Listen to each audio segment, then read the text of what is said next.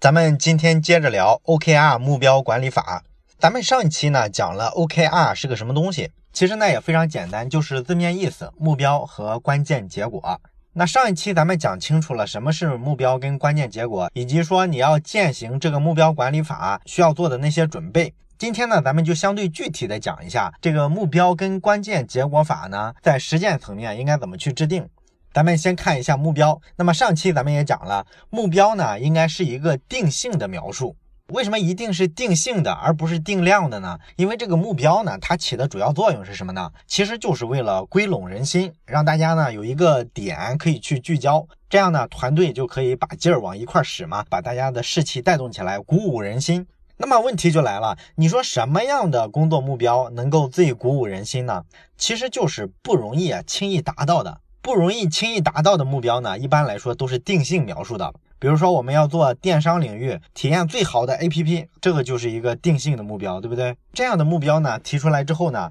就能够让整个团队得到一个激励和鼓舞。同时呢，这个目标制定的时候，你说是制定的高一点好呢，还是制定的低一点好呢？哎，这本书里呢是这么讲的，他说呢，你这个目标呢，肯定不能制定的太低，因为如果太低的话，很轻易就能达到，那这就起不到对一个团队的激励和鼓舞的作用了。只有比较难的目标，距离现在比较远，我们一旦达成了，团队所有的人才会觉得特别激动，对不对？因为这事儿超过了自己的想象，没想到会做到这么好，有一些预期之外的惊喜啊，于是呢，形成的这个凝聚力啊就更大。同时呢，这个目标呢也不能制定的太高，为什么呢？因为如果太高的话，大家一看这个目标啊，明显是过于遥遥无期，我根本不可能达得到，所以说呢，有可能让团队呢就有点泄气。很明显，这个对公司的目标的实现也不是一个有帮助的事儿，对吧？所以说这个目标制定的时候呢，其实挺讲究，不能太高，也不能太低。那么你说不能太高，不能太低，这不等于什么都没说吗？我怎么才能达到这种状态呢？其实呢，咱们想想之前咱们讲过的一本书《刻意练习》，哎，那本书里呢，咱们讲过这个学习区跟舒适区的区别。那舒适区呢，就是咱们比较熟悉的，不是太费劲就能达到目标的这块区域。那么学习区呢，是比舒适区的这个目标啊、任务啊要难一些。如果用一个形象的说法呢，就是说你伸手其实是够不到这个目标的，但是呢，你踮一踮脚，或者说呢稍微跳一下，是勉强可以够到这个目标的。这样去设计一些任务啊，一些目标呢，才会起到刻意练习的效果，会让一个人的能力呢不停的往上增长，最终呢成为这个领域的高手。那么借用这个描述呢，其实咱们回头看一下这个 OKR 的目标管理法里啊，制定目标的这一部分，什么叫不能太高也不能太低的目标呢？其实就把这个刻意练习的标准拿过来直接用就行了。一定要定一个让团队呢好好努力、好好努力才能达成的这么一个目标，而不能把这个目标定的太低，太低就在舒适区了啊，其实就起不到团队激励的作用了嘛。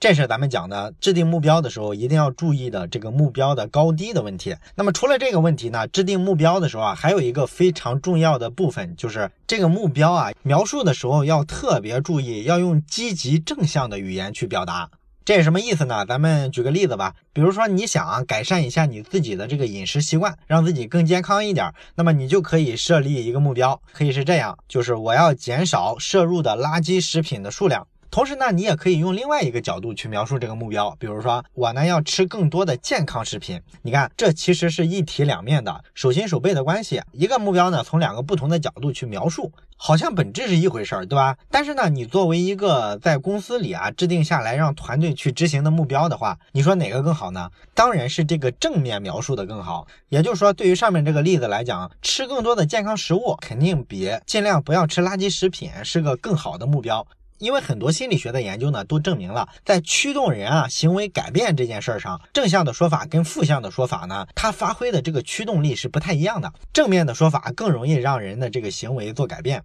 其实这个道理呢，咱们之前讲大卫·奥格威的那本《一个广告人的自白》的时候啊，咱们里边不是讲了起标题的技巧和手段吗？当时我记得我就提过一个原则，就是说呢，你这个给文案起标题的时候啊，一定少用这种负面的词语，不要说不要怎么样，禁止怎么样，一定要尽量说我们要怎么样，我们喜欢怎么样。这种正向的描述啊，更符合咱们人类天然的认知习惯，也更容易起到暗示消费者做出行为改变的这么一个效果。所以说呢，咱们在这个 OKR 体系里面，在制定目标这一部分也一定是这样，要用正面的描述。另外呢，谈到这个目标啊，用语言去组织的这一部分，除了说要正面之外，还有一个非常有意思的点，可能大部分人注意不到，就是你一定要用动词。换句话说呢，这个目标你用语言组织出来之后，它应该是一个动宾结构。比如说，你的目标是一年之内做成行业里客户满意度最高的公司，你看这里边就是一个动词加宾语的组合，做成一个什么什么样的公司。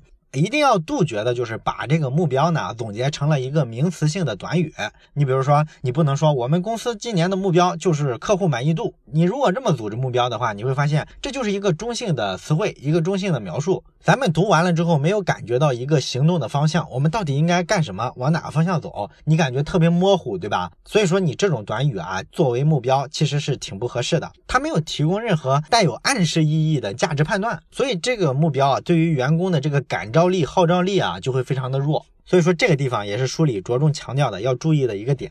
那么这是咱们讲的这个制定目标的部分。那制定完了目标之后呢，接下来呢就是把目标呢分解出一些关键结果来。这个关键结果呢，咱们上一期也讲了，它跟目标最不一样的地方呢，就是这个关键结果啊是一个定量的东西，它是可以量化的，而这个目标呢是一个定性的东西，是一个观念。那么关键结果的一个主要作用呢，就是去衡量一下这个目标的完成程度，所以你必须要可以量化，不然你怎么衡量呢？对吧？那么关于怎么制定关键结果呢？咱们上期也讲了一部分。比如说，咱们提了关键结果的制定呢，跟传统的 KPI 考核的方式不太一样的地方在于，传统的那个 KPI 考核的这个绩效啊，其实是公司的高层啊自己定下来，然后一级一级的传达下去的，也就是说它是自上而下形成的。而这个关键结果呢，它既有自上而下的部分，也有自下而上的部分。换句话说呢，他要体现领导的意志，这个是毫无疑问的，对不对？同时呢，他也让员工参与进来制定这个关键结果，你不能让领导一个人说了算嘛？这就会让大家有参与感。如果你参与了这个目标的制定呢，那么你执行起来啊，可能就更有积极性，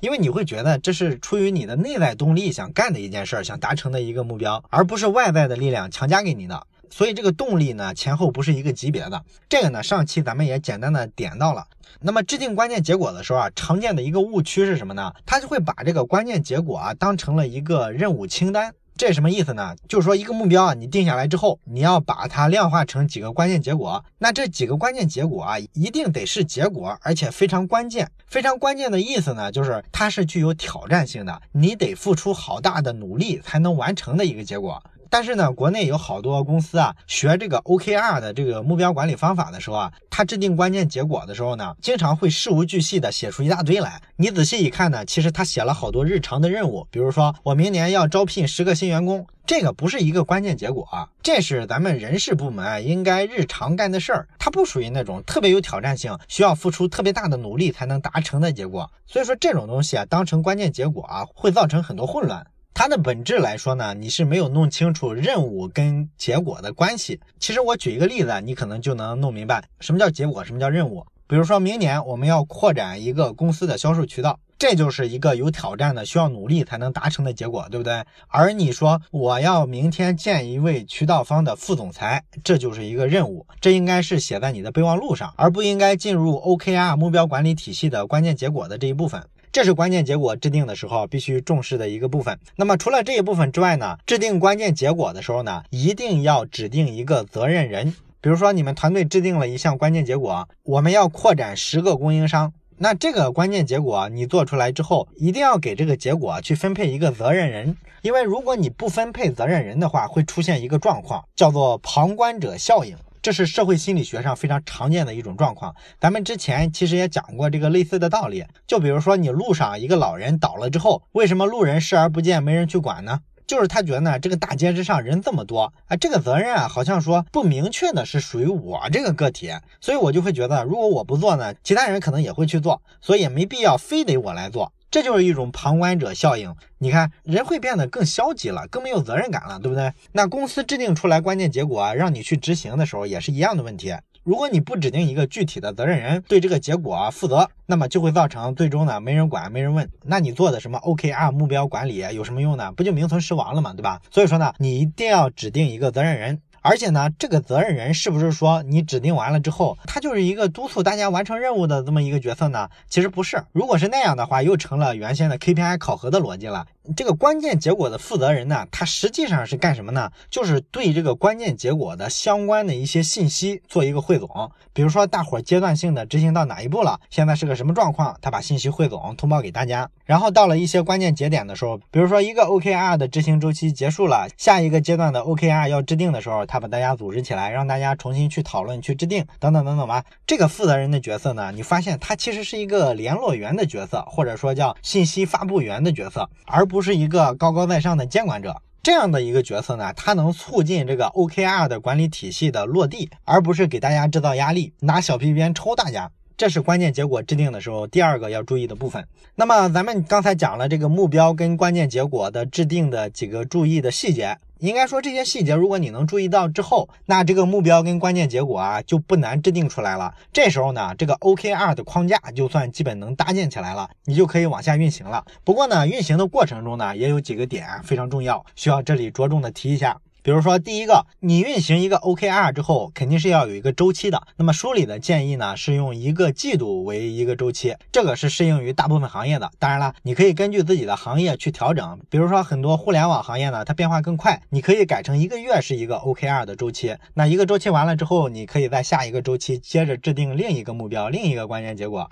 啊，依次这样去循环，这样呢，一年下来，你这个团队呢就一直在追逐你们既定的目标，它不至于跑偏。所以说这时候执行力就是比较强的嘛。那么每一个 OKR 的运行周期结束的时候，你怎么评价这段周期里你这个目标跟关键结果的完成情况呢？那你就做一个评估嘛，以你的实际运行情况，看看达到了这个关键目标百分之多少，给你这个 OKR 体系打一个分儿。那打分呢有很多种方法，我查了好多资料哈，我看有些人呢是从一到五打分，也有人是从零到一百。那么咱们讲的这本书呢，它的打分方式呢是从零到一，也就是说最高分是一点零。那这种情况当然是不太可能出现的，这代表什么呢？代表超出太多预期完成了这个 OKR。实际上比较理想的状况是下一个档次，也就是零点七分。这个零点七分呢已经是非常非常难、非常超常发挥才能达到的一种效果了。大部分时候你这个。OKR 的评价应该是零点三分，零点三分这一档呢，就代表呢你是一种比较能常见到的一种进步。也就是说，按你现在的能力，在付出很多艰辛的努力，克服了很多具有挑战性的困难，完成的一个结果，这样就能打零点三分。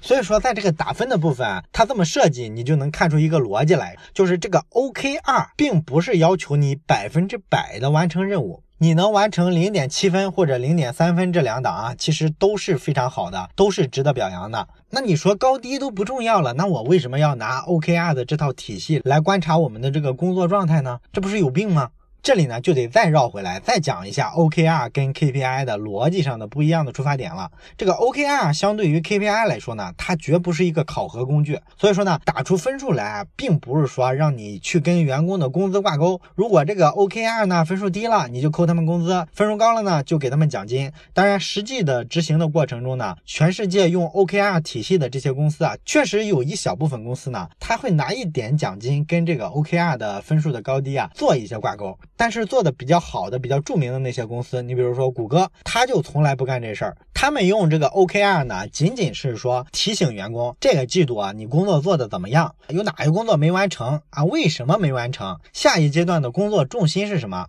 换句话说，它的主要目的是让你聚焦到团队的目标上，不要跑偏了，而不是说拿小鞭子抽你，让你快点走。而且呢，你的目标啊、关键结果啊这些东西，跟你的实际的绩效工资不挂钩的话，就不会给员工带来很大的压力，也就不存在像 KPI 里比较容易出现的那种弄虚作假的问题，或者说是为了完成你自己的 KPI，不顾团队、不顾公司整体的利益这种情况，这个在 OKR 的这套方法里啊就完全规避掉了。所以说呢，这本书里啊，作者只是介绍说，你可以把这个 OKR 跟你的绩效工资挂钩，也可以不挂钩。他没有明确说自己支持哪一方，但是从字里行间呢，可以读出来，他其实是倾向于你不要跟这个工资跟绩效去挂钩的，因为你最初就是为了弥补这个 KPI 考核不好的这些地方而产生的这个新的方法嘛。你如果再挂钩回去，那不就老套路了吗？所以说这一点呢，是作者隐含的表达的一个价值观。那另外呢，我们还需要特别强调的一点是什么呢？这个 OKR 呢是在哪些层面做呢？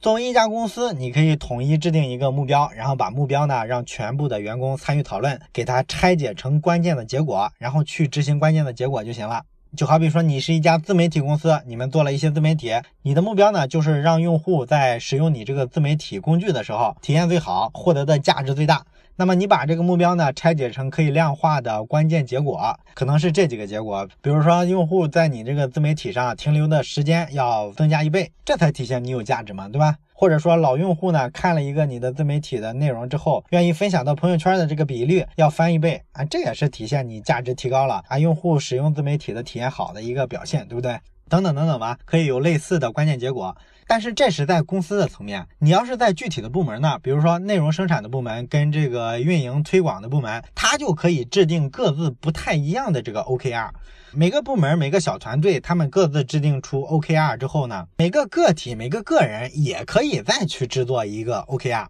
所以说这个 OKR 是可以在不同的层面不停的去嵌套，而不是说这个东西只适合整个公司做战略，跟个人没关系啊。其实不是，它完全可以用在个人身上。那么你不同的层面如果同时制定很多 OKR 的话，这里就会存在一个风险，可能大家所有的目标啊，在制定的过程中啊，会有一些冲突的地方、不协调的地方。这时候怎么办呢？书里呢用了一个词叫做 OKR 的对齐。什么叫对齐呢？简单来说吧，就是说你各个部门啊，包括公司的最高层面制定出来的这些所有的不同层级的 OKR，你们要尽量的去碰撞、去沟通，让他们内里的这个内涵啊、目标啊统一起来。部门这一级的 OKR 呢，一定要在公司这个关键结果底下去制定。只要能够做到这样一步呢，就算做到了垂直对齐。也就是说呢，公司从上到下像水一样把这个目标啊给它流到基层。那么除了垂直对齐之外呢，还要做一步叫做水平对齐啊。啥叫水平对齐呢？咱们举个例子，比如说还是刚才这个自媒体的例子。内容部门制定的这个目标呢，就是我们要让内容体验更好，所以他特别关注的是每个用户啊看我们这个自媒体啊所花费的时间的长短。考核的关键结果呢，就是让这个时长再翻一翻。而这个推广部门呢，他的想法呢是拉来新用户。这个结果啊，他不用别的部门配合，他从内容自身去优化它，啊，做出好的爆款的内容就行了。可是他另外的关键目标，比如说啊，这个自媒体上呢，可能是要有收费的内容的。那么他的另外一个目标呢，就是让这个收费的用户啊翻一翻。这个呢，就不单单是他内容部门自己的事儿了，他要让人家运营的推广的部门去帮他推广。这样呢，他才会有更多的用户啊跑来购买他这个内容。所以说，你这个 OKR 制定出来，就需要跟你平行的其他部门的 OKR 来配合。所以说，你们俩部门的这个目标跟关键结果制定的时候，一定要打通。这就要求呢，你们一定要坐在一块儿去共同制定，而不是说各行其事啊，谁也不管谁，那不行。如果能做到这一步呢，这就叫水平对齐了。垂直对齐加水平对齐呢，基本上就能保证你公司啊纵向的上下部门之间这个目标是不冲突的，横向的各个部门之间制定的目标啊关键结果啊是可以相互配合的，这个最后形成的一个局面呢就比较和谐，它就能把这个不同层级的团队呢都拧成一股绳，让他们朝着一个方向去努力，这就是 OKR 对齐的概念。所以呢，咱们综合今天讲的 OKR 的执行的一些细节，咱们会发现呢，个 OKR 跟传统的做这个绩效考核啊、KPI 的这种考核啊不一样的逻辑呢，就在于。他更把团队的每个人呢当成一个活着的人，当成一个平等的伙伴。而这个 KPI 的逻辑啊，包括说绩效考核的逻辑啊，咱们会感觉它不那么温情，它好像有点冷冰冰的，把人看成一个螺丝钉，你就完成这些工作量，我给你限制死了。你对于团队的价值呢，就是一个工具式的价值，给人一种不太好的感觉。同时呢，作为员工来讲，你既然把我当螺丝钉嘛，那我就只完成我分内的，在这个之外我一点都不完成。你考核我什么，我就光完成什么。我一个新媒体小编，你要考核我十万加的文章，那我就各种粗制滥造、传谣言、标题党、涉黄、打政治擦边球，我才不管你这个自媒体用户怎么样，你是不是会被封，这些都跟我没关系，我只完成我的 KPI 就行了。而这个 OKR 的方式呢，是完全换了一个姿态，试图呢把每一个员工内心里啊对于目标的向往，以及说他希望挑战自我的那种情绪啊，给他挖掘出来。所以说是自上而下和自下而上两种方式啊结合着形成一些目标，然后分解成关键结果啊，最终呢让整个团队啊拧成一股绳，向着同一个目标前进。这就是咱们这一期讲的这些执行细节给我们的启示。好了，关于这个 OKR 的体系的执行的细节呢，咱们这一期呢就介绍这么多。想看本期节目文字稿的同学呢，可以去老马上书房的公众号回复关键字“执行力”。另外呢，最后大家可以考虑一个问题，就是这个 OKR，咱们讲的这些操作细节啊，其实都是在公司团队的这种环境下讲的。如果换到面对个体的这个环境下，我们应该如何用这个 OKR 的这个思维逻辑来提高我们的工作生活的效率呢？如果你能想到什么，欢迎你在留言区写下你的评论。咱们下期再见。如果你想看本期文字稿，请关注微信公众号“老马读书”。